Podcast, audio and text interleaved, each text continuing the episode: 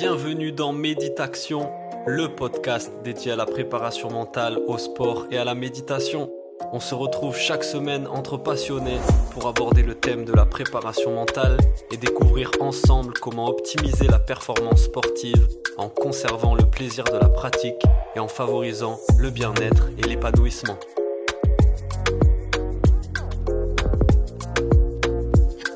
C'est parti, bonjour à toutes et à tous, bienvenue sur le podcast Méditation, le podcast dédié au sport, à la préparation mentale et à la méditation. On continue avec notre série sur le JJB, le Jiu-Jitsu brésilien, avec un invité de marque aujourd'hui.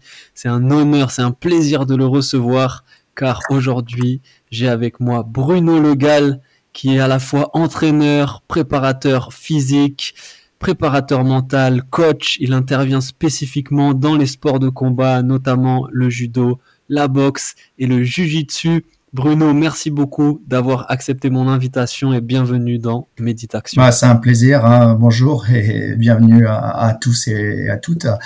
Euh, c'est un grand, grand plaisir de vous retrouver, surtout de pouvoir partager avec tout le monde.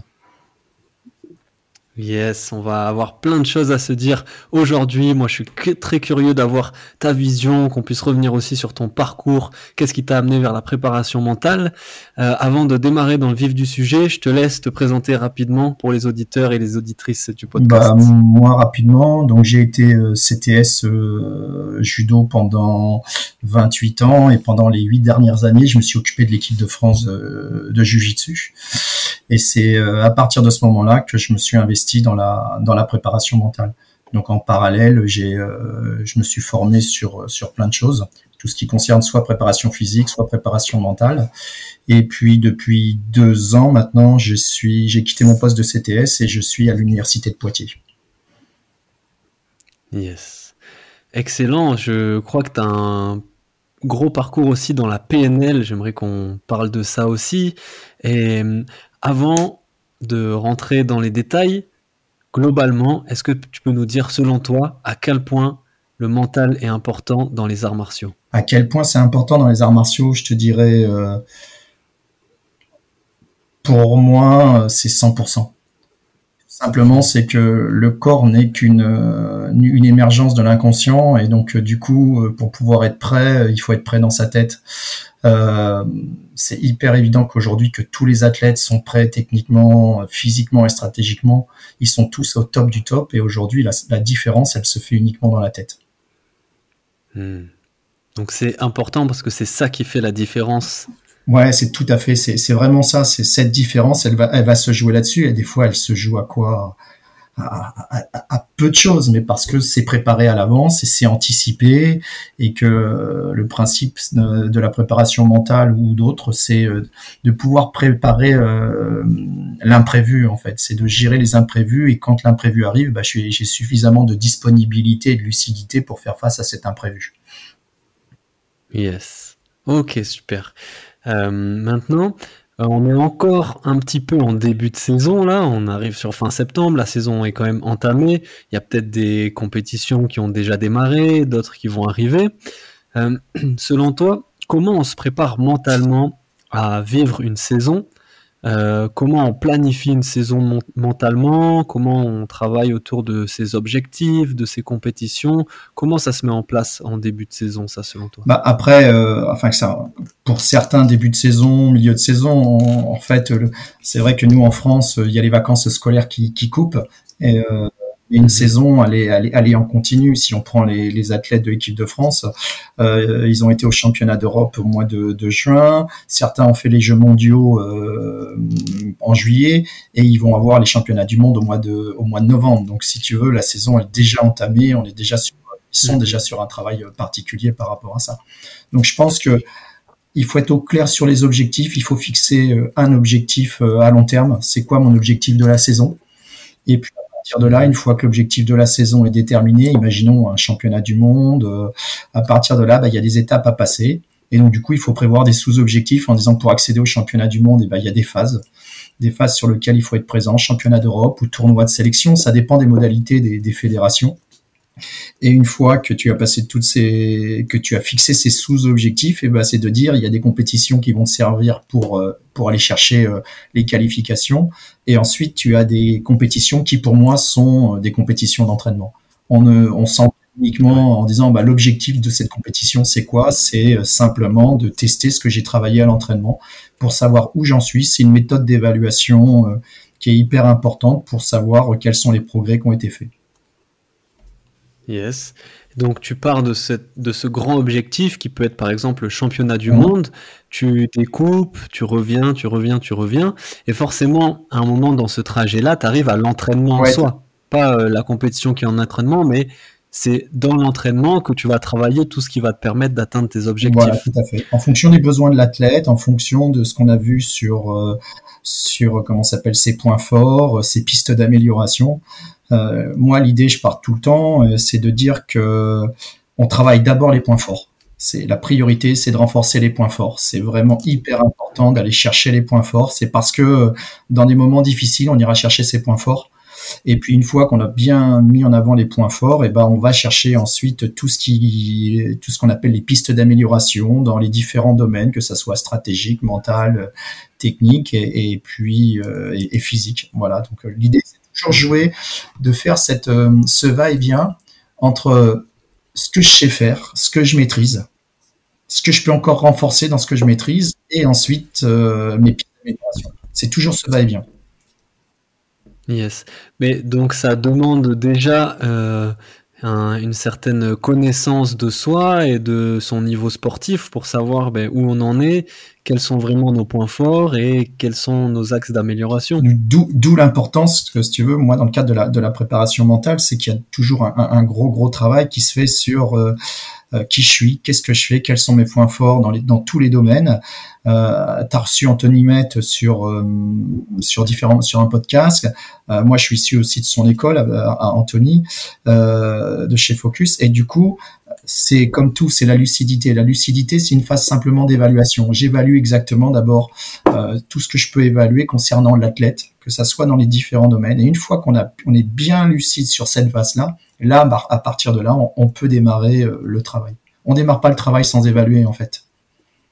Mhm. Ouais, c'est vraiment la fondation de tout travail de préparation mentale, c'est d'être au clair sur euh, où on est l'athlète au, moment là où, on travaille avec ouais, lui. Et puis, et puis surtout, c'est que l'athlète souvent, il a l'impression de se connaître et puis il découvre en fait qu'il a un potentiel euh, caché et que mhm. le fait de le verbaliser ou de l'écrire, de le relire, à un moment, on se dit, mais en fait, mais j'ai ça en ma possession, en fait. Et, en fait, l'idée, c'est de faire, c'est de faire émerger les, c'est de faire émerger les ressources. Et une fois qu'on l'a, qu'elle a pris conscience de ce qu'elle était, que la personne était capable de faire, euh, à partir de là, on peut construire. Mm. Ok. Euh, tu parlais donc de, de, ton passage euh, chez Focus, l'école de préparation mentale. Est-ce que donc tu peux revenir un peu euh, plus en détail sur ton parcours, peut-être parcours sportif, et du coup en tant que coach, entraîneur et jusqu'à la préparation mentale? Alors en fait, pour faire très simple, j'ai pendant pendant j'ai démarré le judo très tôt, très tôt, et j'ai fait le, le circuit de la filière d'accès au haut niveau dans la Fédération française de judo. Donc je suis passé par là, j'ai passé par un, par un sport études, ensuite par un pôle France, sport universitaire, etc. Et puis je suis devenu, euh, j'ai passé un, concours de catégorie A et ensuite je suis devenu entraîneur responsable de pôle. Voilà, je me suis occupé pendant très très très longtemps d'athlète de pôle France. Et à un moment, bah, en même temps, j'étais aussi compétiteur, voilà. Et puis je me suis rendu compte que il y a des choses que je maîtrisais parce que j'étais très axé physiologie, c'est-à-dire que je pensais que si on avait un gros cœur et une bonne technique, on pouvait s'en sortir.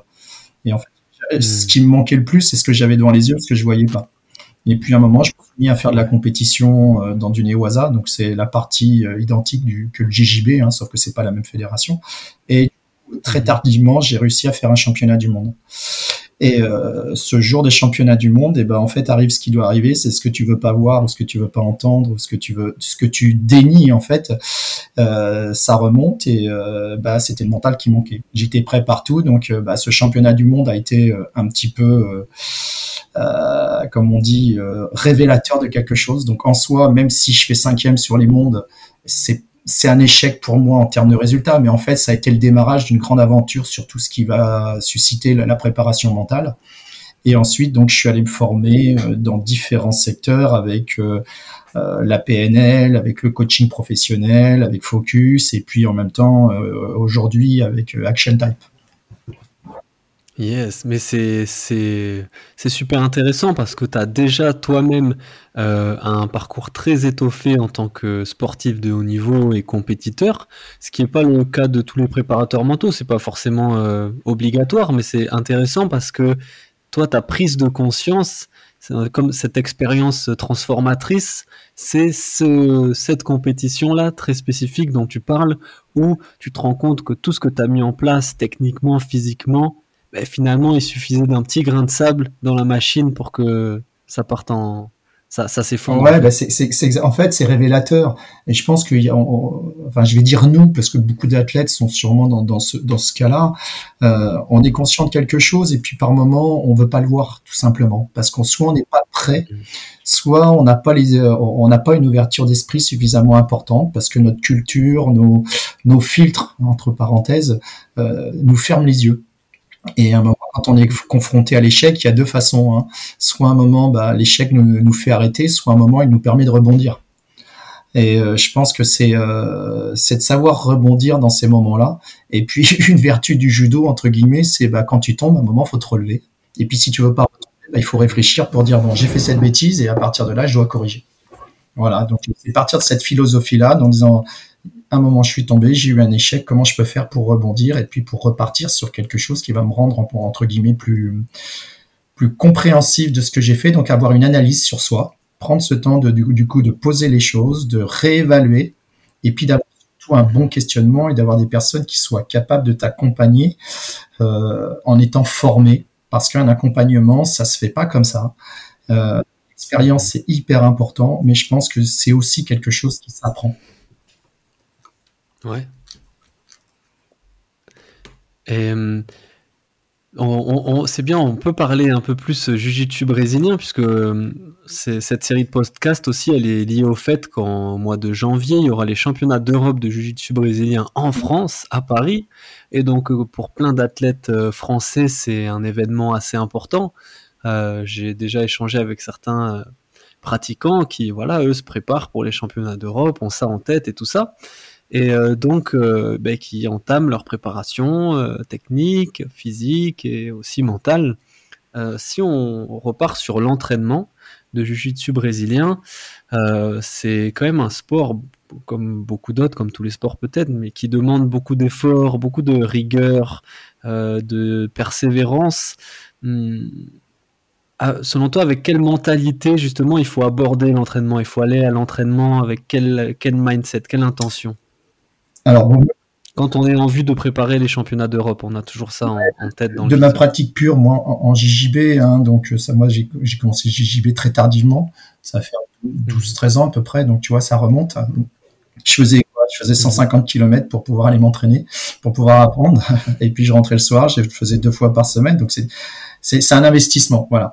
Ça démarre sur un investissement, mais avant de savoir ce qu'on a besoin, c'est de dire euh, quand je fais quelque chose, c'est quel sens je donne à ma pratique qu'est-ce que j'ai envie de faire? Est-ce que je monte sur le tapis pour dire euh, euh, je viens juste faire du loisir? Euh, en fait, le sens, c'est la motivation. C'est est-ce que je viens pour préparer de la compétition? Est-ce que je viens pour faire du loisir? Est-ce que je viens pour au contraire m'entretenir? Est-ce que c'est du sport santé? Après, c'est une fois que la personne elle a bien déterminé quel était son, son objectif premier, son but. Je vais appeler ça un but parce que c'est quelque chose très large. À partir de là, bah, ça se décline en, en objectif et puis euh, l'athlète bah, se prépare ou la personne qui vient en loisir ou autre, elle vient pour pouvoir répondre à son besoin en fait. une fois que tu as déterminé bien en disant euh, voilà tu viens je prépare les championnats d'Europe puisqu'il y a ceux de Paris bon alors maintenant quels sont les moyens que je mets en place pour pouvoir euh, répondre à l'objectif? Faut mmh. que l'objectif soit très précis très clair il y a, il y a beaucoup d'athlètes qui te qui disent je viens pour gagner. Mais moi, gagner, c'est pas un objectif. Mhm. ça dépend euh, en grande majorité des autres. Il y a une part pour soi, il y a une part euh, qui dépend des autres. Et euh, dans les formations PNL que j'avais ou que j'ai encore, on rappelle souvent qu'un objectif, il doit, il doit dépendre de soi. Il peut pas dépendre les autres. Hmm. Donc du coup, bah, pour gagner, il va falloir mettre des choses en place. Donc j'ai besoin de quoi pour gagner? Bah, Ça veut dire que j'ai besoin d'être au top physiquement. Est-ce que ça, ça dépend de toi? On vérifie. Euh, sur la stratégie, qu'est-ce que je mets en place? Donc, qu'est-ce qui dépend de moi dans la stratégie? Euh, Sur tout ce qui est technique, qu'est-ce qui dépend de moi? Et puis dans le mental, bah, c'est bien, mais c'est pareil. C'est qu'est-ce qui dépend de moi dans ma préparation? Donc du coup, en général, c'est bah, de tout donner. si je donne tout, il y a forte chance que, tous les voyants s'allument, tout est ouvert, et qu'à partir de là, euh, on, puisse, euh, on puisse aller vers l'objectif. Mais même tout donner n'est pas encore suffisamment précis, hein, parce que du coup, il va falloir décliner qu'est-ce que ça signifie pour la personne de tout donner. en fait, c'est Ouais, c'est super intéressant ce que tu dis de le fait de l'importance d'avoir un objectif centré sur soi. Parce qu'on peut entendre aussi parfois certains sportifs dire je le fais pour mon club, je le fais pour ma famille, je le fais pour mon coach. Et donc finalement, cette motivation, elle n'est plus centrée sur soi, mais elle est centrée sur les autres. Bah, il y, a, deux systèmes de motivation. Hein. Tu as la motivation intrinsèque et la motivation extrinsèque. Si tu as une motivation intrinsèque tournée sur soi qui est prioritaire par rapport à l'extrinsèque, c'est équilibrant. Mais c'est vrai que de temps en temps, quand on a besoin d'un petit coup de boost, l'extrinsèque vient alimenter l'intrinsèque. Donc en fait, c'est un juste équilibre qu'il faut avoir euh, pour bien être au clair, parce que l'extrinsèque apporte beaucoup de pression. Donc euh, si on a trop d'extrinsèque par rapport à l'intrinsèque, il va falloir vraiment réajuster le tir pour pouvoir euh, savoir ce qui est ce qui est vraiment important. Donc déjà, quand on est au clair sur ses motivations, ce qui est important pour soi, ce qui nous motive, euh, bah, du coup, euh, ça permet d'aller chercher, on va dire, les ressources. C'est un peu l'étincelle qui va, enflammer, qui va enflammer la poudre, et puis qu'à partir de là, bah, ça va mettre en route le système, en fait. Ok, super, ouais. Donc, d'où l'importance encore de cette phase de lucidité, d'introspection et d'évaluation. Mmh. Mais donc, c'est pas forcément mauvais en soi d'avoir un objectif extrinsèque, mais comme tu dis, il faut vraiment qu'il aille alimenter des objectifs intrinsèques. Ouais, c'est hyper important pourquoi? Simplement, si tu veux, pour donner un exemple concret, euh, souvent, moi, ça m'est arrivé le premier en disant j'ai perdu parce que c'est la faute de l'arbitre. Mais c'est pas la faute de l'arbitre. L'arbitre, il a fait son travail. Il a fait son travail. Il avait son point de vue. Il avait son angle de vue qui est forcément différent du mien. Maintenant, c'est si je veux progresser, il faut que je me remette en cause. C'est quoi le problème? C'est parce que j'étais pas prêt physiquement, c'est parce que j'ai pas attaqué au bon moment, c'est parce que j'étais trop juste, j'avais pas suffisamment récupéré, euh, c'est parce que je m'étais pas préparé stratégiquement, c'est parce que j'avais trop de pression. En fait, faut ramener à soi le fait de pouvoir comprendre qu'est-ce qui nous a mis dans cet état-là. Donc en fait, c'est un retour pour soi. Je prends l'information et à partir de là, qu'est-ce que je peux modifier qui dépend de moi? Je peux pas intervenir sur les autres. Et il y a tellement de paramètres en compétition euh, entre l'adversaire, euh, l'arbitre, euh, le public, la salle. si on était à l'extérieur, ça, il pourrait y avoir la météo. Si on dépendait du matériel, à voir si on avait des vélos, des kayaks. Enfin, tout dépend de, du, sport pratiqué en fait. Donc il y a tout ça à prendre mhm. en ligne de compte. Et une fois qu'on a réglé, il y a des, des choses qu'on peut régler sur nous, mais le reste, tout ce qui dépend pas de nous, c'est pas notre sort. Autant concentrer l'énergie dans une même et, même une seule direction. Sinon, c'est une débauche d'énergie pour rien. On sait qu'on n'aura pas la main dessus. Yes. Ouais, ça me paraît très important. C'est vrai de, de tout faire, euh, de faire tout ce qui est possible, euh, mais qui est de ton ressort à toi, sur lequel tu peux agir, mais pas trop te préoccuper, en tout cas te mettre la pression avec ce sur quoi tu n'as pas toi de, moyens d'action. Ouais, et puis en plus, on se met déjà suffisamment la pression sur ce que nous on a, enfin sur ce que la personne a à le faire, que déjà c'est suffisamment euh, important à régler pour pouvoir avancer. Yes. Est-ce qu'on peut, euh, moi ça m'intéresse beaucoup comme sujet, est-ce qu'on peut parler un peu plus de la PNL Est-ce que tu peux nous expliquer un peu ce que c'est, en quoi ça consiste et surtout, eh ben, comment tu l'intègres à la préparation mentale du sportif et qu'est-ce que ça peut apporter Alors, euh, je te dirais deux choses. Euh, c'est vrai que j'ai une base PNL hyper importante mais aujourd'hui, je la couple avec le, avec la, une formation, euh, avec la formation Action Type. Je, je mesonne les deux. Pourquoi? Parce qu'on met l'esprit et le corps en, relation. C'est super mm. important. Pour revenir, à, pour revenir à la PNL, enfin les, les, les grandes grandes règles de la PNL, c'est de dire que on a tous les possibilités de réussir. Si les autres la PNL, c'est programmation neurolinguistique. En fait, c'est la façon dont on aborde les choses. Les process que l'on utilise nous indiquent la façon dont on peut réussir ou échouer, tout simplement. Donc, euh, de dire, c'est que ma vision du monde euh, est différente de la vision des autres. Mon monde, comme on dit, c'est pas le territoire. On a chacun notre territoire et on a chacun notre représentation. Donc il faut intervenir sur nos représentations. Ensuite, si, quelqu'un a la possibilité de le faire, j'ai la possibilité de le faire. Je copie son process de fonctionnement et je le reprends sur moi. C'est on appelle ça de la modélisation. Ensuite, ce que je dis en, première ligne, c'est d'abord, c'est quelles sont les ressources qui sont à ma disposition. Et ces ressources, elles sont d'abord internes. Tu vois, c'est d'aller chercher ça en disant, bah ouais, euh, à partir de là, j'ai toutes les ressources pour pouvoir le faire, j'y vais. Donc, je vais chercher euh, ces informations-là. Euh, qu'est-ce qu'il y a d'autre encore? Bon, il y a plein d'autres. En fait, la PNL s'intéresse à la façon qu'on a de communiquer avec nous-mêmes. Alors, avec nous-mêmes, communiquer avec les autres. Euh, en fait, la naissance de la PNL, c'est euh, c'est Bandler et puis ça y est, j'ai un trou de mémoire, mais ça me reviendra, qui ont modélisé les gens qui réussissaient fait de la modélisation tout simplement. Ils étaient un ici en psychologie et d'autres euh, de l'informatique et ils ont mélangé les deux. Et euh, à partir de là, ils ont dit mais si lui réussit, comment nous on peut faire pour réussir? En fait, ils ont modélisé les façons de réussir. Et notre cerveau a plutôt tendance à, fonctionner par, par habitude. Pourquoi? Parce que le mode habitude, c'est un mode économique. Mais euh, c'est pas parce qu'on a répété des années, des années des choses et qu'on a fait pendant des années, des années des conneries qu'il faut continu continuer à le faire en fait. Mm. C'est suffisamment prendre de recul en disant mais si aujourd'hui ça marche pas, euh, c'est peut-être que euh, le process que j'utilise n'est pas adapté. Donc mm. c'est d'intervenir sur le process en disant euh, une, des, une des, des règles, c'est que toujours de la même chose reproduit toujours de la même chose. Et ça, c'est euh, Albert Einstein qui disait que si vous produisez quelque chose, vous reproduisez, si vous travaillez la même chose, si vous utilisez la même chose, vous reproduirez la même chose. D'où l'importance. Vous obtiendrez toujours le même résultat. Exactement. Donc du coup, c'est de voir comment je peux faire. Et au pire, ça marche. Mhm. Et donc ça, c'est intéressant justement non, de l'utiliser chez le sportif, cette modélisation. Bah, bien sûr, ouais. Ça, ça peut être utilisé, moi, ça m'arrive en disant, ben ok, euh, Là, ça marche, tu es capable de passer la garde et comment tu t'y prends?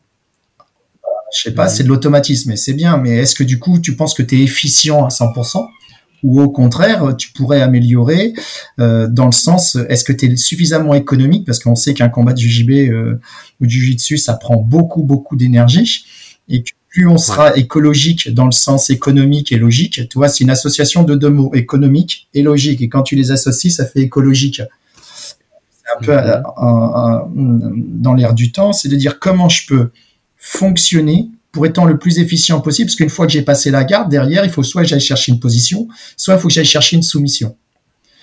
Comment je mhm. dois mettre en place mon stratagème pour, du coup, pouvoir savoir si ce que je fais, c'est réellement adapté? En plus, le contexte changeant immédiatement, on est dans l'instant, il faut être en capacité de s'adapter. Donc, ça veut dire, c'est, j'ai un bon process, et quand j'ai ce process, comment je fonctionne derrière? OK, énorme, énorme. Donc, euh, ouais, ça demande énormément de réflexion sur, euh, bah, sur son jeu, sur ses compétitions passées, sur ses différents combats.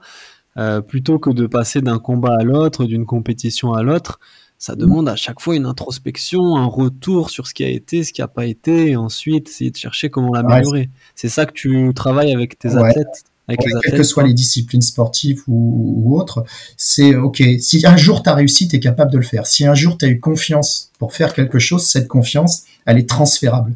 Elle change de ça, il suffit de la transférer là où tu sais faire. C'est génial parce que c'est valable pour euh, tout le monde, du débutant au professionnel au haut niveau.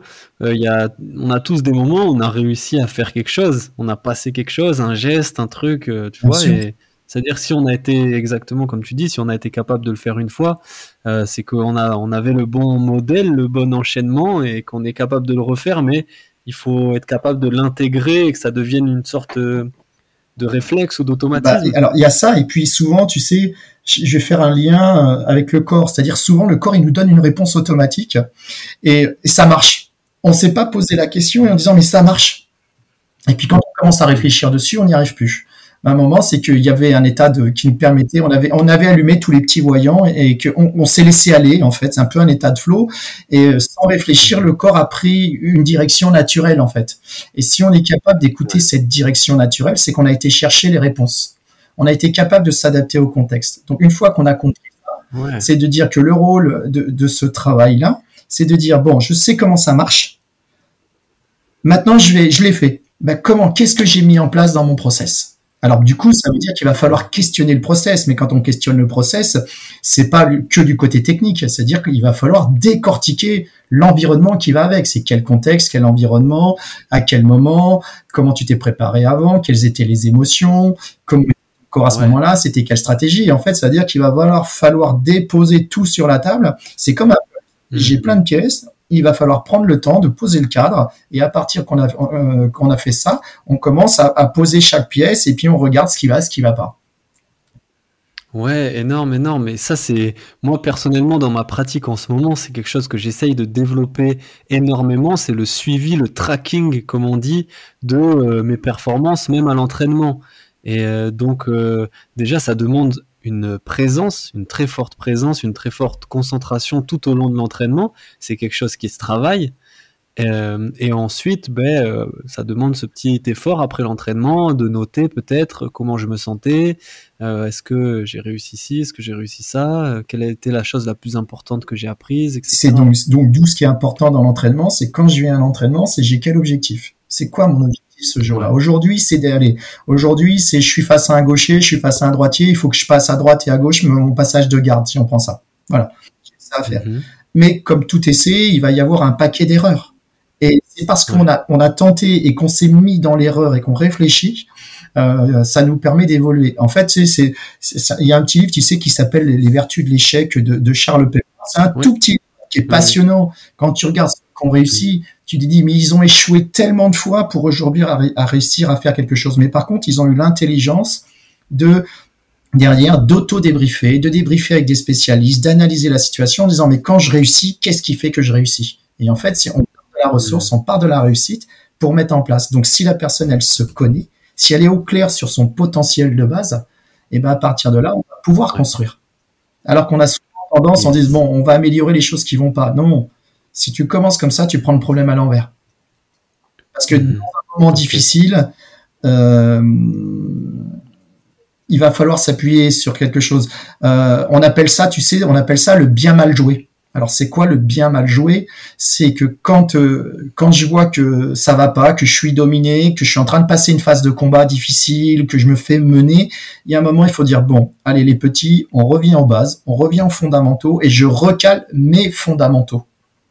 C'est quoi les fondamentaux? Parce que si je suis à l'aise sur mes points forts, je sais que je les, je les aurai toujours. C'est-à-dire que ce potentiel-là, c'est un potentiel acquis et à partir de là, je peux m'appuyer dessus.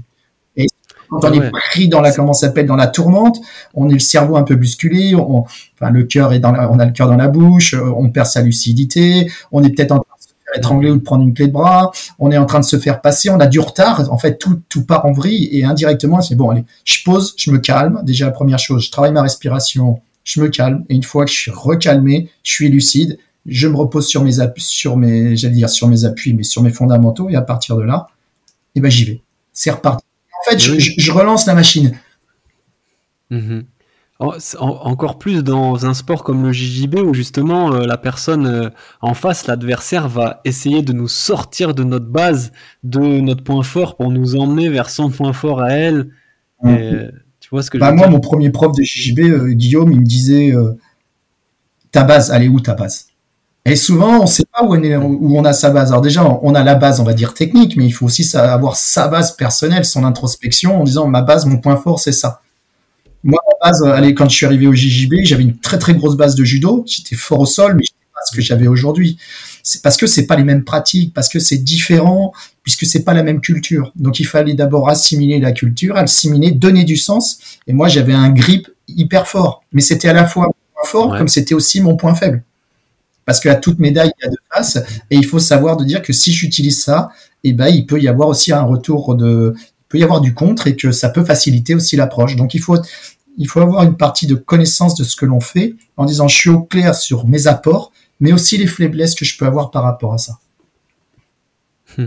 Ouais, non, mais c'est super parlant aussi l'exemple du grip parce que c'est, enfin, on sait voilà que dans le JJB c'est un atout exceptionnel d'avoir un bon grip, mais tu peux quand même te faire étrangler euh, tout en jamais, en n'ayant jamais lâché le grip. Euh. Bah, pour, pour faire, moi, j'ai un exemple de vécu, c'est-à-dire j'avais un grip qui était tellement fort quand je, saisissais le, quand je saisissais le revers que je prenais des clés de poignet parce que ça, ça donnait un point de fixation et ce point de fixation était tellement fort que en fait, bah, ça neutralisait. Donc, il a fallu apprendre à installer de la, du relâchement. Et comme tout sportif relâché, il est cap on est capable de mieux bouger, d'avoir plus de mobilité, de pouvoir euh, passer droit à gauche. Et c'est en créant ce mouvement que du coup, on crée de l'opportunité. Oh. Et, du coup, comment euh, on travaille ce, relâchement justement? Alors ce relâchement, euh, déjà, faut le définir. Moi, la première chose, c'est que je sais pas ce que c'est le relâchement. Je pars pas de moi. Mon expérience, mon expérience, mon modèle du monde est différent de celui de l'athlète. Alors que moi, quand je, demande à l'athlète, je lui dis qu'est-ce que ça signifie pour toi d'être relâché? Et déjà, ça, permet de savoir s'il a une notion de ce, de ce que c'est pour lui, comment sont ses muscles, comment est sa respiration, comment est son état d'esprit. Donc voilà, il va, il va me donner des éléments et à partir de là, moi, c'est à moi de le questionner en disant est-ce que, est-ce qu'à ton avis, dans ta représentation, euh, c'est clair? Et euh, en, PNL, on utilise ce qu'on appelle un, index de computation. Et l'index de computation, il prend trois éléments qui sont forcément liés les uns, les uns, tous les trois ensemble. En fait, quand tu as, quand tu agis, tu as forcément une pensée, une émotion si tu as une pensée, tu as forcément euh, une, émotion et un comportement. Tu as euh, une émotion, forcément ton corps y réagit, forcément tu as des pensées. Donc en fait, tu as, trois clés par lesquelles tu rentres. Et c'est moi, c'est mon invariant sur lequel je peux jouer et travailler dessus. Et une fois que la personne m'a demandé dans le relâchement bah, comment ton corps il est, je lui demande quelles sont ses pensées et je lui demande quelles sont les, les émotions qui sont appropriées avec. Ok, super. Et oui, mais c'est c'est hyper, euh, hyper important que tu précises ça parce que c'est pareil pour le relâchement, c'est pareil pour le calme, c'est pareil pour la concentration. C'est hyper important de définir avec l'athlète qu'est-ce que ça signifie pour lui. Exactement. Et c'est pour ça que c'est important de, partir de, de partir d'une définition quoi. De... Définition. Euh, et, les grands grands coachs, moi je, lis beaucoup, les grands grands coachs. Euh, ils partent de la personne, ils partent du potentiel de l'athlète. Et je pense que partir du potentiel, c'est c'est hyper important. Alors que ce soit les grands pédagogues. Hein. Après, chacun a sa clé d'entrée et chacun fait du, du travail à sa façon. Et c'est important de comprendre que comment je peux mettre les choses en place en partant de la personne avec qui je travaille. Ouais. Parce que certains seront peut-être plus puissants, d'autres seront peut-être plus physiques, d'autres seront peut-être plus malins. Euh, d'autres plutôt un mental euh, super fort. Par contre, voilà, mais chacun va pouvoir s'adapter. Donc, en partant des points forts, et bah du coup, on, construit les, on construit la réussite. Enfin, je construis la réussite. Ça, parce que chacun fait à sa façon. Yes.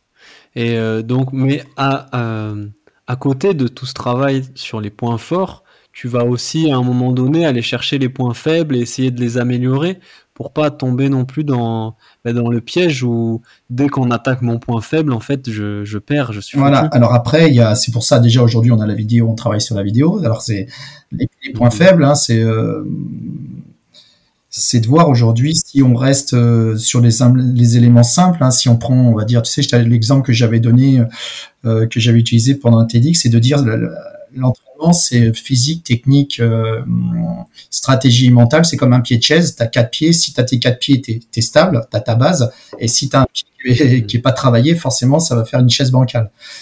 À partir de là, c'est de dire, bon, ok, là, on va travailler, on fait de l'analyse technique, on regarde quels sont les points faibles. Enfin, moi, j'appelle pas ça des points faibles, j'appelle ça des pistes d'amélioration. Ouais, c'est positif. C'est toujours orienter le cerveau de côté, euh, du côté positif, euh, en étant lucide, hein, bien sûr. là, il faut vraiment être conscient de ça. Ensuite, bah, sur l'aspect stratégique, sur l'aspect technique, sur l'aspect euh, physique et sur l'aspect mental.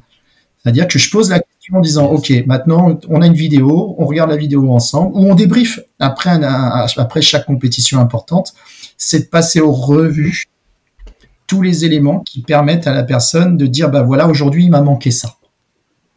Donc, c'est, il faut ramener au contexte. On est tel contexte.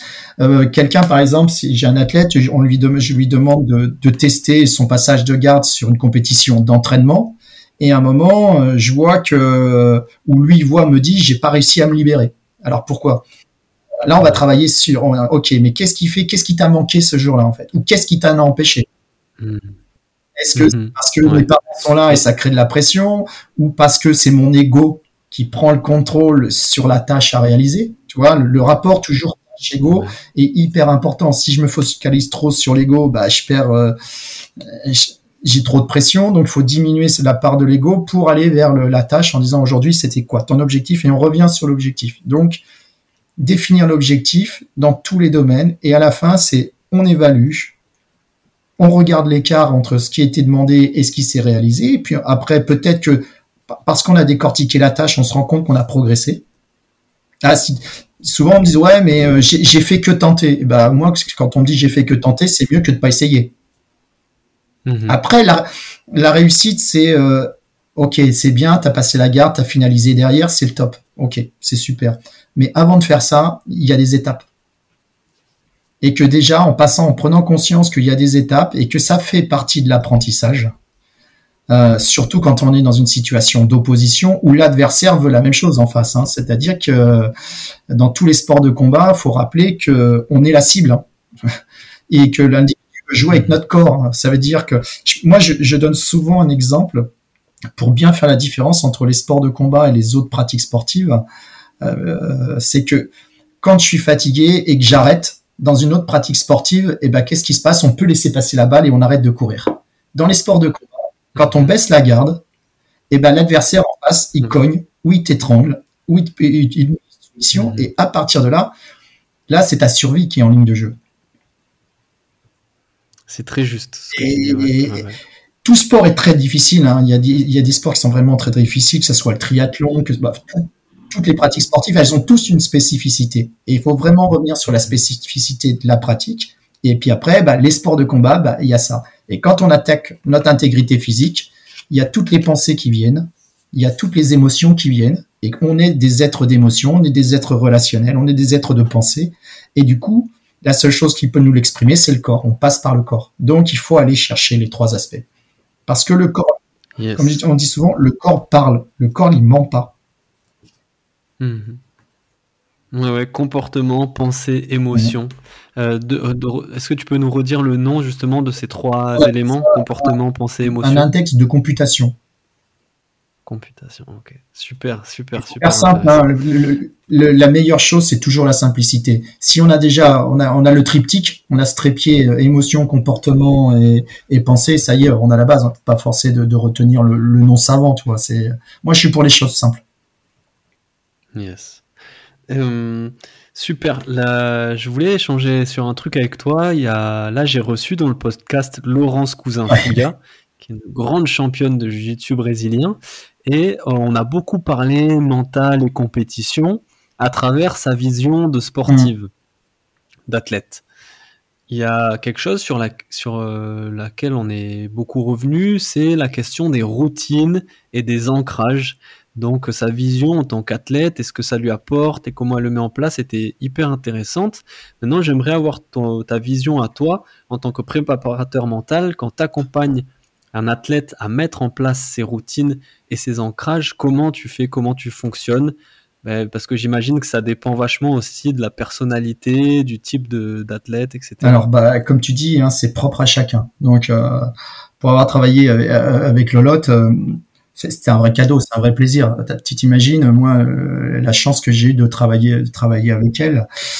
Déjà, c'est un, en, tant que personne, c'est une super personne. Et puis deux, techniquement, j'avais un Top Gun avec moi, donc euh, si tu veux.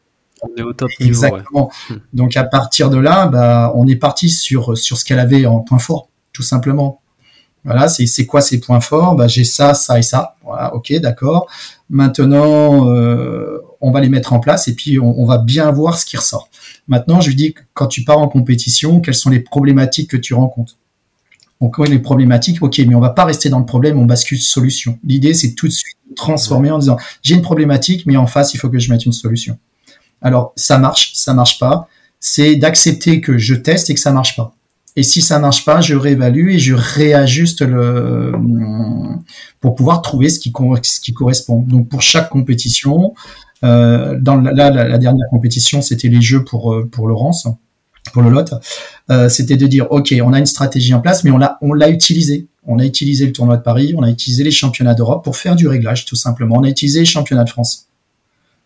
Voilà. Mmh. Et puis bon, du coup, on est parti sur euh, surtout qu'est-ce que j'ai à mettre dans ma routine? Et donc, il a fallu identifier quels étaient les points importants euh, dont elle avait besoin.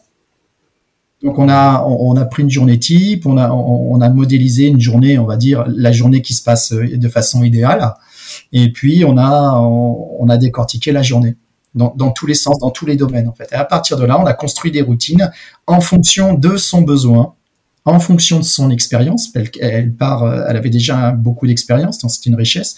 Et ensuite, les routines, elles se sont mises en place en fonction de, de thématiques précises.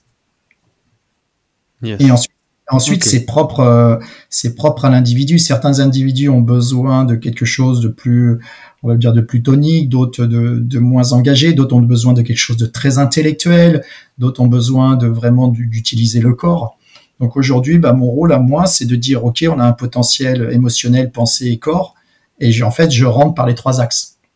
Je rentre euh, par le corps avec le profilage d'Action Type. Je rentre euh, avec les émotions euh, et puis les pensées sur euh, avec la PNL. En fait, je joue avec tout ce que j'ai. J'ai picoré à droite à gauche. Enfin, je vais pas dire picoré. C'est qu'aujourd'hui, je me suis formé. J'ai passé du temps à me former pour pouvoir avoir des bases solides.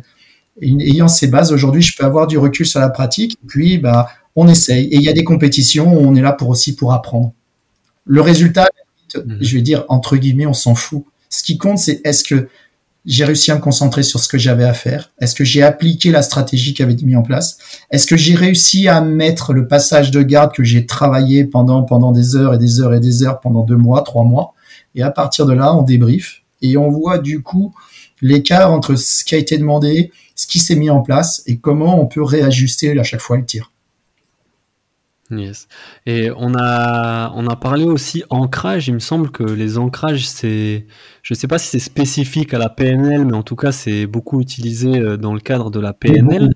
Comment, comment ça se met en place? Comment on travaille ça? Est-ce que euh, il faut forcément pour mettre en place des ancrages euh, pour, pour sa pratique sportive, est-ce qu'il faut forcément être accompagné par, euh, par quelqu'un qui, qui, est formé à la PNL ou est-ce qu'on peut aussi mettre des petits ancrages dans sa pratique Tout le monde, tous les jours, tout le monde utilise des ancrages. Euh, hmm. Je vais te donner un exemple. tu sais, c'est la fameuse Madeleine de Proust. C'est simplement parce que j'ai mangé la madeleine avec une odeur particulière que quand je ressens cette odeur, tout de suite, ça me fait penser à ma grand-mère. Donc pensée, donc émotion. Pensée, donc comportement. Et à, ce moment-là, j'étais relâché. C'est parce que à un moment, j'ai fait une association avec une musique et que j'avais une émotion. Souvent, la clé de l'ancrage, c'est l'émotion. C'est mhm. parce que j'ai une émotion qui, alors, soit on va dire euh, adaptée ou inadaptée. Je vais pas dire bonne ou mauvaise, c'est adapté. C'est-à-dire ça crée un contexte favorable ou ça crée un contexte défavorable.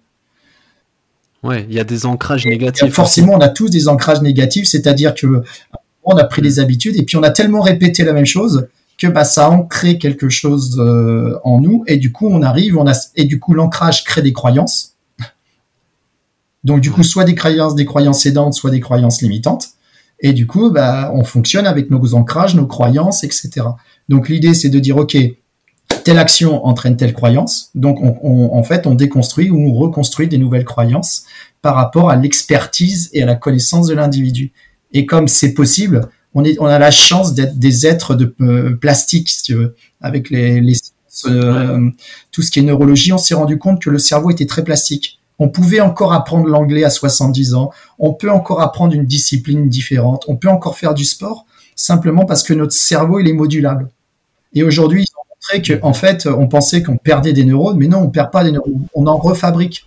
Sauf que la vitesse, la vitesse est pas la même.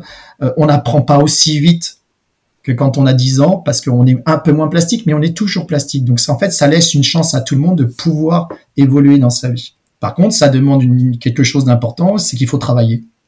Et aujourd'hui, tous qui, hein? qui réussissent, soit ils ont du talent, mais à un moment, ils ont forcément travaillé. Et c'est parce qu'on travaille, parce qu'on crée de la répétition, que du coup, on, peut aller vers une sorte de performance, entre guillemets. Ouais, pareil, j'imagine pour, euh, pour un ancrage, il va falloir soi-même le répéter, se le répéter, se le répéter, puis euh, l'utiliser, le réutiliser, le réajuster. en fait, ça dépend. Tu as différentes zones, façons d'ancrer. Hein. Soit c'est très puissant, tu fais un ancrage émotionnel où il y a une, émotion très très forte à ce moment-là et tu n'as pas besoin de le répéter, tu l'as. Ton ancrage est fait. Et donc, du coup, il suffit de, de réactiver ton ancrage. Je sais pas, je vais, tu, à un moment, tu as quelque chose de très fort qui crée une émotion hyper importante, qui est aidant pour toi, et c'est à ce moment-là que tu as réussi un geste. Si à ce moment-là, tu fais, tu fais revenir la personne dans cet état-là, tu la remets dans ce contexte-là, tu lui demandes de repenser, et tu lui dis, est-ce qu'émotionnellement, tu as tout? Est-ce que sur les pensées, tu es au clair, et sur le comportement, c'est bon Si tu lui demandes de fermer son point, très fort, elle va retrouver la mhm. sensation. Et à un moment, ça va la remettre dans la même disposition pour pouvoir reproduire la chose. Ouais, c'est ça. T'associes un geste, un mot à cet état euh, total, émotionnel, pensée, euh, physique. Et, donc tu peux, c'est comme, bah, tu peux réutiliser, réinvoquer en fait. mais, mais, par contre, ça marche aussi en sens inverse. Euh, j'ai eu un accident à un moment à un tel endroit. Quand je repasse à cet endroit-là, j'ai une émotion tellement puissante que ça a laissé quelque chose. Donc, bah, qu'est-ce qu'il faut faire? Eh ben, Il faut désactiver l'encre réactiver autre chose, travailler sur la croyance. Donc en fait, c'est toujours un jeu d'entre les émotions, l'encre, les croyances, etc. Super, merci euh, pour euh, ces précisions sur l'ancrage, c'est hyper intéressant aussi. Euh, je voulais aussi qu'on parle de la méditation. Pourquoi Quel bienfait Est-ce que toi tu utilises ça aussi dans la préparation mentale du sport? Ouais, bah alors déjà la première chose c'est que euh, moi alors j'ai une règle importante c'est que je ne, fais pas faire quelque chose à quelqu'un si j'ai pas pratiqué moi-même. Ouais. D'accord. Donc tu pratiques la méditation. Ouais, j'ai commencé la méditation comme tout le monde, je tous les jours. Ça fait partie de mes routines de, fonctionnement en, disant bah voilà, je médite, ça, ça peut être 5 minutes, 15 minutes. Et puis, euh, au démarrage, je savais pas faire, et c'est parce qu'à un moment, je savais pas faire que bah, j'ai appris, en fait, tout simplement. C'est parce que j'ai répété, parce que je me suis intéressé à la méditation, parce que j'ai des gens autour de moi qui sont forts et qui connaissent le schéma de méditer, euh, pour méditer, bah, donc je suis allé les voir. Je suis allé voir des experts, tout simplement, et qui m'ont expliqué comment faire ou autre chose, me centrer, parce que je sentais que ça, ça avançait pas. Mais en fait, je me fixais pas les, bonnes les bons objectifs. J'étais pas au clair. Moi, je voulais performer. Il fallait que ça, j'attendais quelque chose, mais de la méditation, il faut rien attendre, juste le moment d'être dans le temps, dans le temps présent et à l'instant présent. Donc déjà, j'avais galvaudé l'objectif. Donc déjà, la première chose, c'était d'apprendre en disant tu es ici et maintenant. Et déjà, apprendre à être ici et maintenant, c'est compliqué parce que mon corps. Ah, je m'arrête juste un tout petit peu sur ça parce que c'est vraiment important. Je crois que tu mets le doigt sur quelque chose de très important euh, par rapport à beaucoup de personnes qui peut-être démarrent la méditation et très vite euh, peuvent euh, se sentir frustrés parce que peut-être sans, sans en être forcément conscients, ils sont dans cette recherche de performance. Il faut que j'arrive à méditer, alors que c'est pas c'est pas dans, dans cet état d'esprit qu'il faudrait se placer. voilà, c'est déjà, mais je pense qu'on est tous, on passe tous par des états méditatifs. Il suffit d'aller marcher dehors et puis de, de mm. dire bah tiens, pendant les trois quatre prochains pas, je vais marcher en pleine conscience, c'est-à-dire comment je pose mon appui, comment je fléchis mon genou, euh, qu'est-ce que je ressens à ce moment-là, quels sont les bruits que j'entends, quelles sont mes pensées, quelle émotion. Là, je suis en pleine conscience en fait. Je reviens à ce que je suis à l'état présent en fait. Ouais. Et, et, le but de c'est d'intégrer cette euh, pleine conscience, cette présence dans sa pratique. Et bien après, bah, quand tu es en combat, c'est euh, mieux d'être au présent. Hein. Le, pire ennemi du cerveau, euh, c'est qu'il est jamais à l'état présent. Il est toujours soit dans le passé parce qu'il regarde derrière, soit il est toujours dans la dans le dans le dans le, dans le futur. Et il est jamais au présent, alors qu'on a besoin d'être au présent. Pourquoi? Parce que si on est au présent, on est lucide de ce qui se passe, on est adaptatif, on peut réagir très vite ou agir très vite. Hmm. Et la, méditation, on va dire la mindfulness, la méditation de pleine conscience, c'est un super outil pour euh, travailler cette, euh, cette, cette bah, C'est un, comme tu disais, euh, tu l'as bien dit, puis même les autres personnes que tu as interrogées qui ont parlé ont, clairement dit que c'est d'être au présent. Et donc, du coup, c'est d'être déjà lucide qu'à un moment, je suis plus au présent. Je suis parti. Je suis parti. Tiens, je suis parti. J'ai même pas vu que j'étais parti. Déjà, c'est ça. Donc, mhm. c'est déjà prendre conscience que je suis parti. Ensuite, c'est quand je fais ça, comment je me comporte? Dans quel état émotionnel je suis? Euh, qu'est-ce que je ressens dans mon corps, quelles sont les vibrations que j'ai, comment mon cœur bat? Euh, en fait, c'est un tout et, prendre conscience de son corps, de son, de, l'ensemble de son potentiel de l'instant présent, c'est déjà important. Déjà, ça, c'est la première phase. C'est la première phase. Après, c'est de dire, bah ok, euh, aujourd'hui, j'ai des pensées qui s'en vont tout le temps. Ou aujourd'hui, tiens, je suis capable de me focaliser sur ma respiration alors que hier, j'y arrivais pas. Ou au contraire, je suis capable de visualiser, d'avoir un point de focus c'est de prendre conscience que ça. Et puis il y a des moments, bah, on a nos émotions qui nous emmènent ailleurs. C'est d'accueillir la journée en disant, bah, aujourd'hui je suis comme ça, je suis en tel, en, tel état. Et il va falloir que je fasse ça avec, soit parce que corporellement je suis fatigué, soit parce que je suis occupé ailleurs et que mes pensées sont parties, soit que bah, je viens de vivre quelque chose émotionnellement et que je suis encore impacté en fait. Mhm. Ouais, vraiment prendre euh, conscience de ça, être dans l'observation et pas dans le jugement. Essayer de ne pas être dans le jugement et c'est très important. Euh, c'est vrai qu'en ben justement, ce moment-là où ben, tu perds ta concentration, et c'est, tout ça arrive à tout le monde dans la méditation, quoi. C'est, justement le but, c'est ce va-et-vient entre ben, la concentration sur un objet, ça peut être sa respiration ou autre, et euh, cette perte de concentration. Et au moment où tu t'en rends compte, de pas te dire ah j'ai encore perdu ma concentration, c'est pas possible. Alors que ça serait plutôt ah c'est super, je viens de me rendre compte que j'ai perdu ma concentration. En fait, c'est toujours la façon dont on, on traite l'information. C'est le regard que l'on a sur l'information qui nous qui, que l'on reçoit. Est-ce qu'on est indulgent avec nous-mêmes ou au contraire on est on, est très critique? Alors pour être critique, elle peut être positive, mais elle en général, elle a plutôt tendance à être négative dire ok, mhm. je suis parti. Bon bah maintenant, je sais que je suis parti. Il faut que je me reconcentre. Et donc qu'est-ce que je fais? Je m'appuie sur ma respiration, je m'appuie sur mon mouvement du ventre. Je me reprends sur mon point de mon point de concentration. Donc je, joue en permanence sur ma lucidité, l'acceptation euh, et focus, qui permet de, du coup de, de, pouvoir méditer pleinement, en sachant que bah, si on n'est pas capable de méditer 10 minutes ou une demi-heure au démarrage, bah, si on est capable déjà de faire 3 minutes en conservant sa respiration, si déjà on est capable de le maintenir régulièrement et qu'on le fait surtout avec plaisir, parce que s'il n'y a pas de plaisir, ça... Mmh mmh euh, et si on y donne du sens, donc en fait on revient aux éléments, c'est donner du sens, avoir du plaisir dans ce qu'on fait, bah, le reste ça va se décliner de façon, de façon facile. Ouais, le pourquoi est hyper important, que ce soit pourquoi je vais à l'entraînement, pourquoi je vais faire cette compétition, pourquoi je médite. En fait, c'est euh, après, je te dirais pas forcément le pourquoi, parce que le pourquoi, on, est sur. Alors quand je dirais pourquoi en un seul mot, je le mets côté parce qu'on est sur les causes et on faut pas démarrer là-dessus. Mais pour quoi en deux mots? Il faut mhm. bien scinder. C'est pourquoi je le fais quel est le, qu'est-ce que j'y gagne quand je fais ça? Quel est le sens que je donne à ma pratique? Alors, je joue un peu sur les mots, mais je pense que ça a du sens. Hein. C'est important, ouais, ouais, ouais, carrément. Yes, et tu parlais juste avant, donc euh, quelque chose qui, qui m'a parlé directement, de la vision qu'on porte sur les événements et sur les choses qui nous arrivent, que ce soit quand on médite ou autre. Il y a un événement que je pense tous les sportifs ont connu et qui est souvent douloureux pour euh, les sportifs, dans la vie d'un sportif, c'est la mmh. blessure.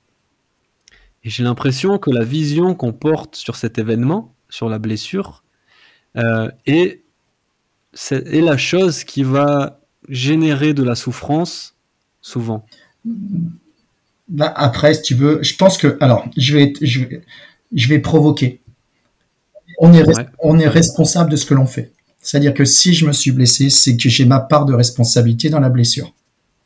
Donc déjà, au lieu de dire c'est de la faute des autres, j'ai ma part. Ma part de responsabilité, c'est que peut-être que un, je suis pas suffisamment lucide, peut-être je suis allé, j'étais pas suffisamment prêt, ou peut-être que j'étais trop fatigué et que j'ai pas travaillé suffisamment ma récupération. Et donc forcément, je suis en train d'allumer des petits voyants qui sont en train de me dire je vais vers, en fait.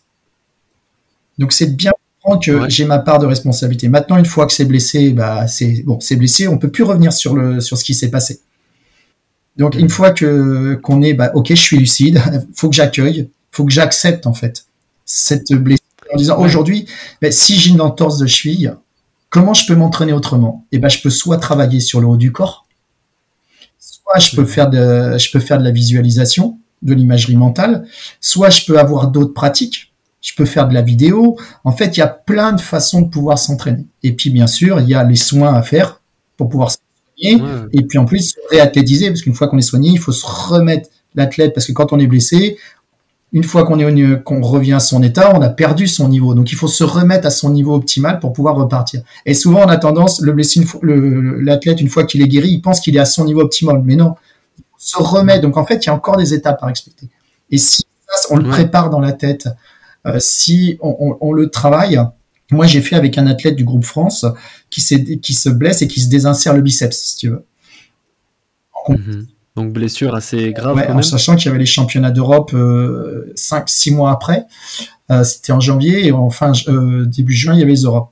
On a, on a travaillé ensemble sur, on a modélisé son geste, c'est-à-dire c'était tel geste. Il, il, donnait un coup de poing, il avait telle façon de faire et on a décortiqué, on a modélisé. Alors quand je te dis modéliser, passé euh, six heures à modéliser le geste en disant mais qu'est-ce qu'il y a?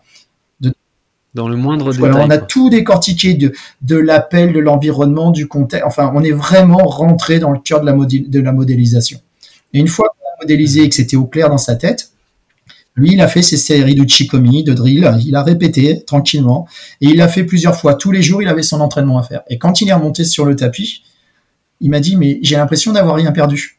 Bah, en fait, cerveau, comme on dit, hein, aujourd'hui les IRM montrent que quand on visualise quelque chose ou quand on le fait par le corps, c'est les mêmes aires motrices qui sont activées. Hmm. D'accord? Mais alors ça ne veut pas dire qu'en restant devant la télé, je vais m'entraîner. Non, ça veut dire qu'à un moment, il faut aussi passer par l'action parce que c'est le corps qui donne la réponse. Et c'est pour ça que, tu vois, j'utilise beaucoup en même temps le profilage parce que le corps nous donne des réponses justes et qu'il faut être à l'écoute de, de son corps pour savoir ce qu'il y a de ressources pour pouvoir travailler en fait. Ouais, et euh, merci Bruno, encore une fois, c'est super intéressant ce que tu nous amènes comme réflexion, surtout sur l'acceptation. J'ai trouvé ce que, ce que tu as dit hyper euh, impactant parce que souvent, donc, euh, quand un sportif se blesse, on lui dit bah, il faut accepter, accepte, de toute façon, tu peux pas revenir en arrière. Mais comment en fait Comment je fais pour accepter? Et je trouvais que ce que tu disais, le fait d'accepter que c'est déjà de sa responsabilité, c'est une super ah, piste pour commencer à accepter. Et, et, parce que justement, elle te permet de réfléchir à pourquoi je me suis blessé. Est-ce que la veille j'avais mal dormi? Est-ce que euh, mon alimentation n'était pas optimale? Est-ce que j'ai tenté quelque chose de nouveau? Est-ce que j'ai un peu trop poussé? Tu vois, donc le fait, ce que tu disais là, d'accepter que j'ai ma part de responsabilité dans la blessure, elle te permet de te mettre dans ce, de ce positionnement de réflexion de OK, qu'est-ce qui s'est passé vraiment? J'analyse, qu'est-ce qui s'est passé? Pourquoi j'en suis arrivé à cet événement. En fait, c'est de prendre le temps, à un moment, d'être à l'écoute, à l'écoute de ses pensées, à l'écoute de ses émotions, à l'écoute de son corps, parce qu'on reçoit des messages et on est tellement aujourd'hui, on est tellement pris par un système où on n'a pas le temps d'écouter. On discute tous, mais on s'écoute pas. Et en fait, euh, c'est difficile. On n'est on pas. Il faut bien comprendre que à, chaque information, il doit y avoir réception. Et quand j'ai reçu le message, est-ce que je l'ai bien entendu, est-ce que je l'ai bien écouté Comment du coup je vais l'utiliser à bon escient pour que du coup il soit il, soit utile? Ok, je me suis blessé. C'est quel contexte? Ok. T'étais comment aujourd'hui? J'étais fatigué. Pourquoi? Bah j'ai enchaîné euh, mes entraînements, j'avais mes cours, j'étais en, semaine de partiel. Ah, ok, d'accord. Donc du coup, qu'est-ce qui te manque? Il me manque des phases de récupération. D'accord. Et en questionnant comme ça, la personne, elle va faire émerger ses besoins pour créer son système à elle de réponses qui peuvent être le plus adaptées pour être dans les meilleures conditions. Yes. Et oui, oui, encore une fois, ben, l'importance de se connaître, euh, et même sur l'évolution d'une année. Peut-être qu'on va se rendre compte que euh, arrivé, euh, je sais pas, au mois de juin, c'est souvent là que je me fais des petites blessures et tout ça. Peut-être qu'à ce moment-là, il faut que j'accentue un peu sur la récupération, sur la préparation, les étirements, je sais pas, tu vois. Et puis aujourd'hui, les sciences de l'entraînement ont montré que, enfin, que ça soit neurologie, que ça soit en physio, que ça soit en, en bioméca, etc que c'est fini les périodes d'entraînement où il faut les bouffer, bouffer, bouffer, bouffer des charges de travail intenses et jamais avoir de phase de récupération. Aujourd'hui, c'est comme si un homme, tu lui demandais de travailler tous les jours sans jamais dormir. Et à un moment, hmm. le cerveau, il va, il, va switcher et puis le corps, il va pas suivre. C'est de dire, OK, pour la récupération, c'est de l'entraînement. Récupérer à bon escient, c'est faciliter un entraînement de qualité et il faut toujours privilégier la qualité à la quantité. Alors certes, il y a des périodes où on doit faire de la quantité puisque ça crée une base. Mais même à l'intérieur de cette base, il faut savoir aussi moduler les charges d'entraînement, moduler les intentions d'entraînement, moduler euh, les objectifs. Ok, je, fais euh, je fais JJB, je me fais passer la garde, bah oui, c'est normal. Ça fait une heure qu'on fait du drill et je suis fatigué, mais il faut accueillir ce moment-là en disant bah ok. Alors qu'est-ce qui me manque? Comment je peux réagir autrement en fait? Il faut vraiment travailler sur son ego en parallèle. Et, c'est difficile hein, quand on se fait passer la garde et qu'on se fait soumettre pendant une heure. Il y a des moments où on se dit bon bah ouf. Mais non, bah, ça fait aussi partie de, de l'apprentissage. C'est parce que j'accueille la situation et peut-être que je vais m'organiser, apprendre à travailler autrement. Ouais, et ça me fait penser donc à un élément qui est souvent revenu avec les invités, notamment les préparateurs mentaux qui te disent la préparation mentale, c'est la recherche de performance et de bien-être sur le long terme. Bah, moi, Et qui dit long terme dit justement importance dans ben, la conscience de à quel moment j'ai besoin de récupérer, à quel moment j'ai besoin de plus de repos, à quel moment je peux augmenter le mmh. rythme. Tu vois, moi je suis parti d'un principe, alors je suis issu de la performance, hein, et aujourd'hui, mmh. tous mes coachings, tous mes prep, tout, avec tous les athlètes, la, ma règle de base, c'est l'autonomie, la responsabilité de l'athlète. Ça, c'est une priorité. Ils sont responsables, ils sont autonomes. On crée de l'autonomie. Et deux, c'est je privilégie d'abord le bien-être à la performance. Parce que si on est bien, ça a l'air bien. Alors après, on va le définir ensemble. Hein. Qu'est-ce que ça signifie pour moi, le, mon bien-être? Parce que si je suis bien, mon esprit sera disponible, mon corps sera disponible pour aller à la performance. Et souvent, je, en fait, je fais un pas vers la performance et la performance fait un pas vers moi. Donc, en fait, euh, les deux se rapprochent et c'est là où souvent, bah, euh, on tombe dans le flow. Enfin, on rentre dans, dans des systèmes qui nous amènent à réussir ce jour-là parce que on a fait ce qu'il fallait faire. Et pour moi, aujourd'hui, je leur dis très, très clairement que je vous, l'idée, c'est pas d'aller chercher la médaille à tout prix. Ça m'intéresse pas, donc je travaillerai pas avec vous. Par contre, si vous êtes prêt à travailler, d'être sur le chemin. C'est le chemin qui apporte, parce que c'est là où on a plus. Et si vous êtes prêt d'abord à mettre le paquet sur tout votre bien-être, donc ça veut dire que ça peut être professionnel, ça peut être personnel, ça peut être sportif, à partir de là, on, peut faire émerger la performance. Yes, carrément. Très beau message, très beau message. Merci de le rappeler encore une fois. Euh, quelle a été pour toi la leçon la plus importante que tu as apprise à travers ton parcours dans les arts martiaux? Euh, Alors, il y, en a, y en a deux, je pense. La première, c'est de dire euh, accueillir l'échec. C'est-à-dire, j'ai échoué, mais je me remets en cause dans le bon sens. Et pas de voir l'échec comme une fin en soi, tu en disant c'est fini, je suis nul, etc. Et puis du coup se dévaloriser. C'est j'ai eu un échec, comment je progresse derrière? Qu'est-ce que je dois corriger? Donc, du coup, tout ce travail de débriefing, de connaissance de soi, d'acceptation, d'accueil et de focus derrière. Et le deuxième, c'est de dire, je dois avoir suffisamment d'ouverture d'esprit parce qu'il y a des choses, parce que mes filtres naturels m'empêchent de regarder dans d'autres directions. Et peut-être que si je regardais, si j'ouvrais un petit peu mon, comment dire, si, j'ouvrais mes chakras pour rigoler, euh, peut-être que du coup, je trouverais une solution qui serait peut-être plus adaptée et économique pour moi, et donc écologique, et du, du coup, qui serait plus facile. Yes. Ben, tu vois, encore une fois, dans ce que tu dis, et dans, les échanges qu'on a eus déjà là depuis le début du podcast, en fait, j'ai l'impression que derrière, cette notion de responsabilité, elle revient beaucoup. Comme si finalement, tout ce qui m'arrive, que ce soit l'échec, la blessure, la réussite, tout était de ma responsabilité. Et c'est dur parfois de, de, de, se dire ça parce que c'est parfois ça peut être la voie de la facilité de se dire ah non mais là c'était l'arbitre là c'est le partenaire qui m'a blessé là c'est pas ma faute déjà, ça demande. Bah, ça demande. Un certain, je sais pas, un certain courage. Je sais pas si c'est le terme approprié, mais voilà, ça demande un certain courage, ouais, de d'accepter que c'est ma responsabilité qui est en C'est l'humilité. Faut être, faut être humble. Je peux être champion du monde et demain, euh, bah, je peux perdre parce que je suis pas dedans et puis bah, parce que j'ai ma j'ai ma part de responsabilité. Donc il faut être humble par rapport à la performance et qu'il y aura toujours quelqu'un de plus fort que soi. C'est évident. Donc ça veut dire que c'est une remise en cause permanente et qu'à partir de là, si je prends euh, ma responsabilité, si je gagne en autonomie, c'est-à-dire que à un moment, je dois apprendre à faire tout seul, parce que c'est parce que quand on est sur un tapis, les combattants, c'est eux qui bossent. Le coach, il est là pour apporter le petit plus, mais faut être très honnête. Là, si je reviens par exemple avec le lot sur les championnats du monde ou sur sur les jeux, elle était autonome. Moi, le rôle du coach, c'était simplement d'apporter le petit plus dont elle avait besoin à l'instant T. Donc après, c'est de la connivence, c'est de la confiance. Mais c'est hyper important qu'elle, parce que les choix, c'est pas le coach qui les fait, c'est la stratégie qui est mise en place et elle, elle est dans l'action et qu'à partir de là, elle doit être suffisamment lucide, donc travailler la lucidité pour dire je change ma stratégie ou j'y vais dans ce sens-là parce que je sais que je dois y aller. Parce qu'on est dans l'instantanéité et que l'adversaire en face, il veut la même chose que nous. Mhm. Oui, on voit bien donc cette notion là d'humilité, de responsabilité, à quel point elle est importante.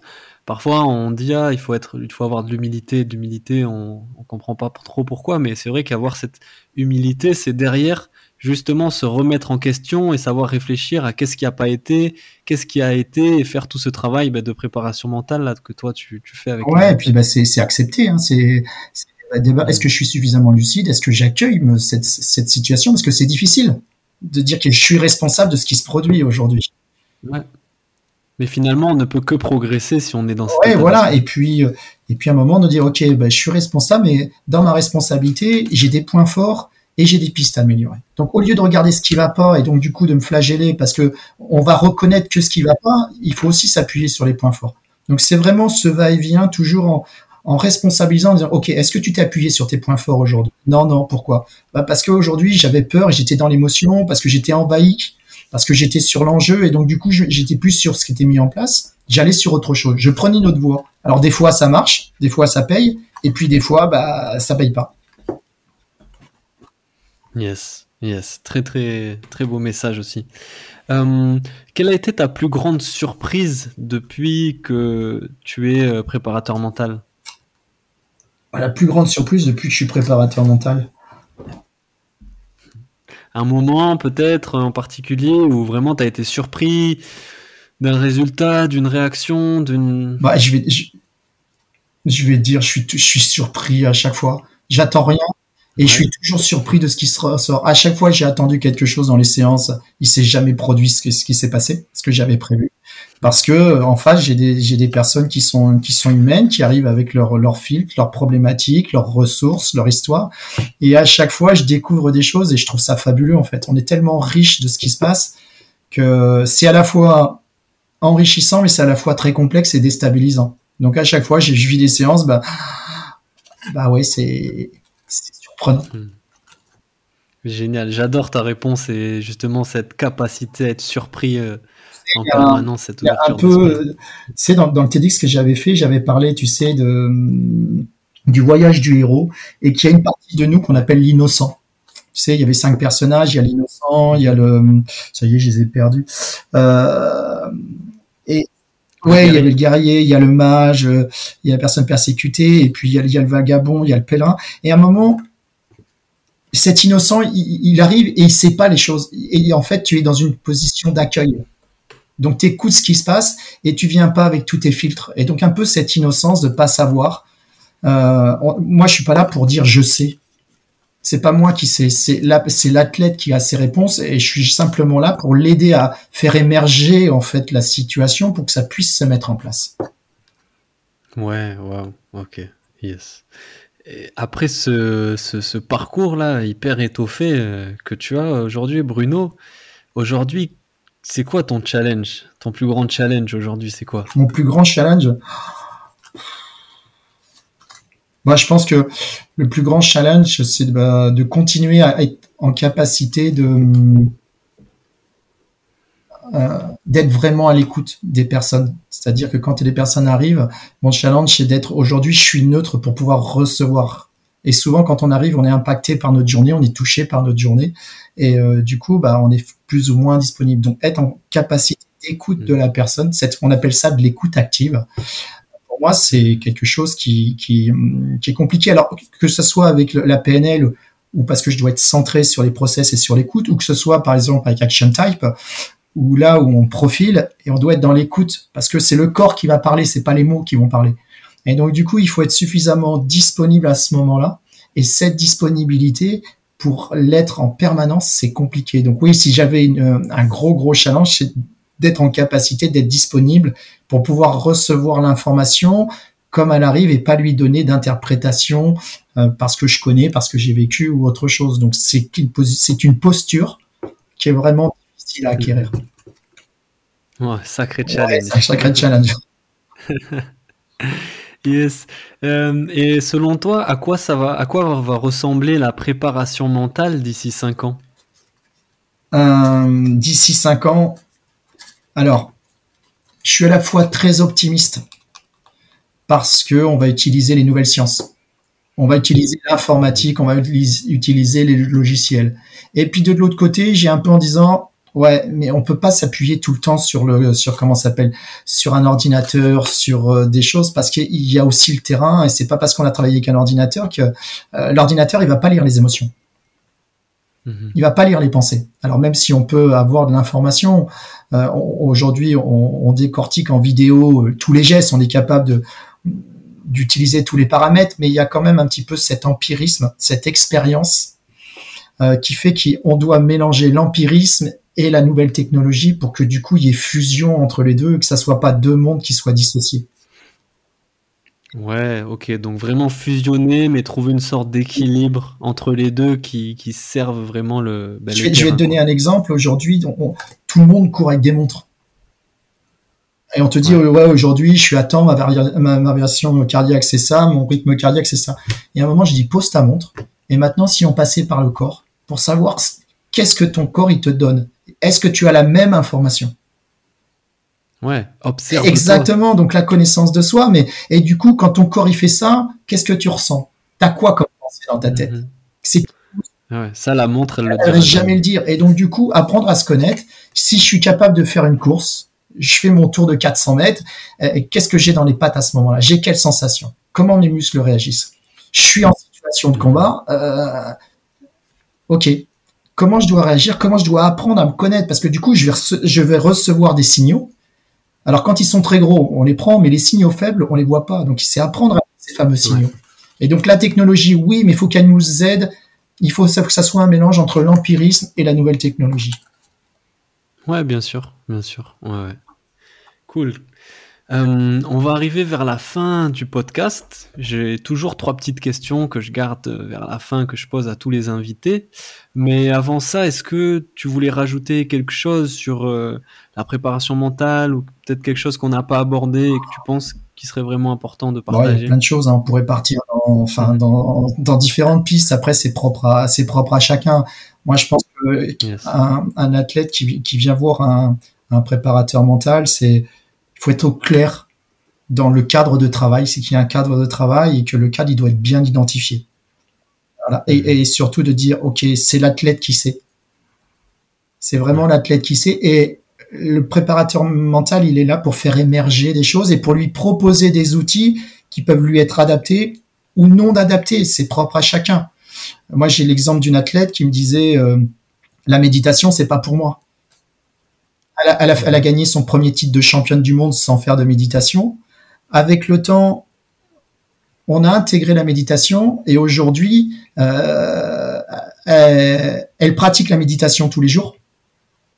D'accord? Et elle a eu son deuxième titre de championne du monde. donc, C'est-à-dire qu'elle été capable, en fait, de, de trouver ce qui lui était bon au bon moment. Et, il faut et toi, tu as respecté ça au début, t'as pas forcé. Et puis c'est régulièrement, je lui disais, qu'est-ce que t'en penses? Euh, Ah non, c'est pas possible, ça me sert à rien, je suis contre. Bah, ok, t'es contre. Et puis un jour, elle m'a dit, ça fait une semaine que je médite. Ah, je dis, bah raconte-moi, qu'est-ce qui, en fait, c'est c'est quoi le déclencheur? Moi, ce qui m'intéresse, qu'est-ce qui l'a mis ce jour-là? Pourquoi? Parce qu'elle a trouvé une ressource pour la méditation, mais si elle trouve cette ressource, ce déclencheur, et qu'elle puisse l'utiliser dans un autre domaine pour autre chose, elle, elle va s'enrichir, elle va gagner en autonomie, elle gagne en responsabilité. Yes. Ok, super, super, excellent. Euh, ok, bah, petite question pour finir. Bah, déjà, tu disais donc es un, tu lis beaucoup, tu es un grand lecteur. Donc, si tu avais un livre à recommander aux auditeurs sur euh, la préparation mentale, le sport, euh, la méditation. Alors, il y a plein de livres, hein, il y a vraiment plein de livres. Mais... Si on doit en choisir un pour ce podcast. Eh ben, si je veux en choisir un, ça s'appelle Le Chevalier à l'armure rouillée. Hmm, ok. C'est un, tout petit livre. Euh, il fait quoi? Il y a 100, allez, 110, 120 pages. C'est écrit en 14, c'est un conte. Moi, j'ai lu une dizaine de fois. Je l'ai donné à lire à des athlètes. Et à partir de là, euh, ils le lisent. Et une fois qu'ils ont lu le livre, euh, on fait émerger des choses. Et ce qui m'intéresse, c'est qu'est-ce qu'ils aiment, comment ils utilisent ce livre en fait. C'est la façon dont tu les. Pourquoi? Parce que les livres, on les lit. Puis une fois qu'on les a lus, on les a mis dans la bibliothèque. Mais en fait, ok, c'est sympa, je l'ai lu, mais t'en ressors quoi en fait? Mhm. Ok, génial. C'est ce genre de livre donc que tu lis et chacun va en extraire quelque chose de différent et même tu peux le relire d'une année sur l'autre, tu vas trouver une, nouvelle chose. Moi, tu vois, je me suis même pas rendu compte qu'il euh, y avait autant de personnages euh, euh, dans le livre en fait. Au fur et à mesure, j'ai dit mais j'avais pas vu celui-ci, toi. En fait, c'est parce que j'étais prêt à j'étais pas prêt à l'époque et je pense que les livres sont là pour faire émerger les choses quand on est prêt à le voir. Tu lis un livre, tu le relis un an après, tu vas pas lire la même chose. Et des ouvrages, alors soit c'est des ouvrages, de, ça peut être des ouvrages tout simples comme celui-ci, c'est des contes, hein, donc c'est adapté aux enfants comme euh, comme aux adultes. Et puis après, il peut y avoir des d'autres livres qui sont plus techniques. voilà, ça dépend en fait. Ce que je fais souvent quand je fais l'anamnèse, quand je les questionne, hein, je dis qu'est-ce que vous aimez lire? Puis après, mon rôle c'est à moi de savoir et si je propose et la personne elle dispose.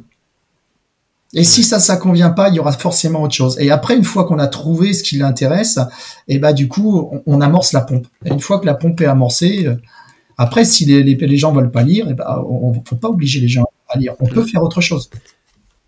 Mais c'est top parce que toi, en tant que grand lecteur et peut-être tu as une connaissance de beaucoup de livres et tout ça, tu recommandes, tu, ah, tu, proposes en tout cas des, des, lectures aux athlètes que tu euh, Bien sûr, et puis comme on parlait de blessures tout à l'heure, euh, pendant que je suis blessé, je peux lire quand je suis dans le bus parce que je pars en compète ou que je suis dans l'avion euh, à traverser le monde, à un moment, la lecture, c'est toujours possible. Aujourd'hui, tu sais, on est abasourdi par les écrans. Ça crée une mmh. fatigue nerveuse importante. La lecture, ça, a été prouvé comme quoi c'est quelque chose qui recentre. Ça, ouais, ça déstresse, ça ressente, ça détend. Voilà. Après, ça peut être, pour certains qui préfèrent les poèmes, ça peut être des poèmes. Pour d'autres qui préfèrent des. C'est à, à, chacun de trouver sa, ce qui lui convient de créer sa propre routine de réussite en fait. Génial. En tout cas, moi, je peux que vous recommander de, lire parce qu'on apprend énormément de choses sur soi, même. Ouais, bien sûr. Et puis, ça peut être des bandes dessinées. Hein. Il y en a qui sont passionnés par la bande dessinée. Euh, moi, j'ai commencé, j'étais passionné de bande dessinée et aujourd'hui, euh, je lis toujours les bandes dessinées, mais je rajoute encore plus euh, ça parce qu'il y a plein de choses. Et puis, la télé, bah, c'est devenu très peu. Yes, yes. Donc la recommandation de Bruno, c'est le chevalier à l'armure rouillée. Je, vous remettrai tout ça dans la description. Euh, deuxième petite question, si tu pouvais me recommander un invité pour parler sport, préparation mentale et méditation. Euh, bon, Anthony, tu l'as eu. Euh, Peut-être un sportif aussi Enfin, ça peut être un coach, un sportif, un préparateur. mental, mental ça, peut changer. C'est euh, Philippe Poussin qui, qui euh, avec qui j'étais formé sur Action Type. Et en fait, c'est comment on utilise le corps euh, pour pour se comprendre et mieux se connaître. Ok, génial. Philippe voilà. Poussin. Je donnerai les coordonnées, hein, il hein, n'y a, a, aucun souci. Et en fait, que quand on s'enrichit de, de, tous ces domaines, en fait, euh, moi, ce que Anthony m'a apporté, ce que Philippe m'a apporté, en fait, après, je construis. Je construis ce qui fait, ce qui fait de moi ce que je suis aujourd'hui et comment j'apprends. Eh oui. Bien sûr, on est, on est la somme de toutes ces influences, de tous ces modèles. Exactement. Et puis après, il y a le formateur en PNL. Mais c'est pareil. En fait, je m'inspire. Et puis surtout, je suis capable de dire aujourd'hui, si j'ai besoin de revenir vers eux parce que j'ai une lacune ou je sens que j'ai un moment, j'ai un doute, et eh ben c'est faut que j'y aille. Et je, je, me, je, me, je me donne cette autorisation de dire j'ai le droit de pas savoir. Ouais. Yes. Euh, dernière petite question euh, en lien avec euh, le, thème et les championnats d'Europe. Si on pouvait retenir là un conseil que tu donnerais à quelqu'un qui prépare les championnats d'Europe de Jiu-Jitsu brésilien, ça serait quoi? Alors si j'avais un conseil, et je pense que j'aurais dû me l'appliquer quand j'étais athlète, c'est quand je m'entraîne, j'ai une intention et j'ai de l'attention.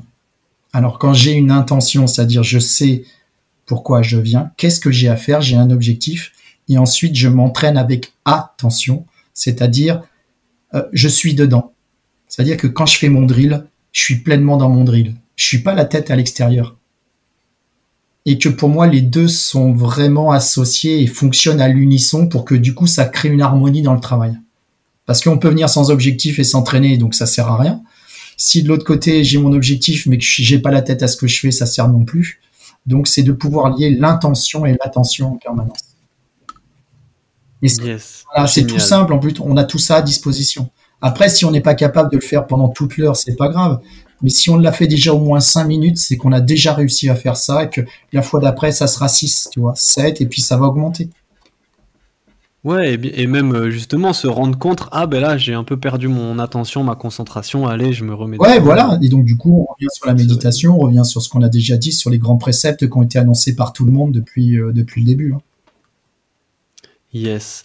Ben écoute, merci Bruno, on arrive à la fin du podcast. Vraiment, j'ai beaucoup apprécié cet échange, ta vision qui est pleine euh, d'humilité, pleine de bon sens et d'expérience, très riche aussi. Euh, vraiment bravo, respect à toi pour euh, ton parcours et que du, bonheur, que du, bon pour euh, la suite. Bah, merci, merci à tout le monde. Et puis c'est de l'échange, c'est du partage. Et c'est parce qu'on partage nos connaissances qu'on s'enrichit des autres. Hein, voilà. Et puis souvent on fait des rencontres et c'est parce qu'on fait des belles rencontres que bah, du coup ça permet de, de pouvoir changer et avancer. Donc et en plus, ce que tu es en train de mettre en place, c'est génial parce qu'on est tous d'univers un petit peu différents. Il y a une passion qui nous anime tous, soit la prépa mentale, soit la méditation, soit le JJB. Et du coup, bah, c'est en créant, un, je veux dire, un, réseau, un tissu. Et en travaillant ensemble, on n'est pas concurrentiel. Au contraire, on est là pour travailler en équipe. Et c'est parce qu'on travaille, parce qu'on a nos spécificités, qu'on va s'enrichir. Et qu'au but du compte, il faut pas se tromper. Il faut vraiment penser que c'est l'athlète qui réussit Génial, ben, le message est entendu et passé. J'espère très beau message encore une fois. Si on veut te retrouver ou peut-être te contacter, est-ce que tu as des réseaux Je suis pas très réseaux sociaux, je suis plutôt simple. Euh, euh, donc euh, c'est soit sur mon mail personnel à brunolegal007@gmail.com ou mon numéro de téléphone s'il y a besoin, il n'y a aucun problème que tu peux communiquer là-dessus, ça va tout seul. Ok, parfait. Ben écoute, merci encore Bruno. Bah, Très bonne continuation. Merci pour cet échange et je te dis à une bah, prochaine. Merci et merci pour tout ce que tu, tu, offres à tout le monde. Bravo à toi en tout cas. Je t'en prie, c'est un plaisir. Allez, à bientôt. Bonne soirée. Salut. Ciao.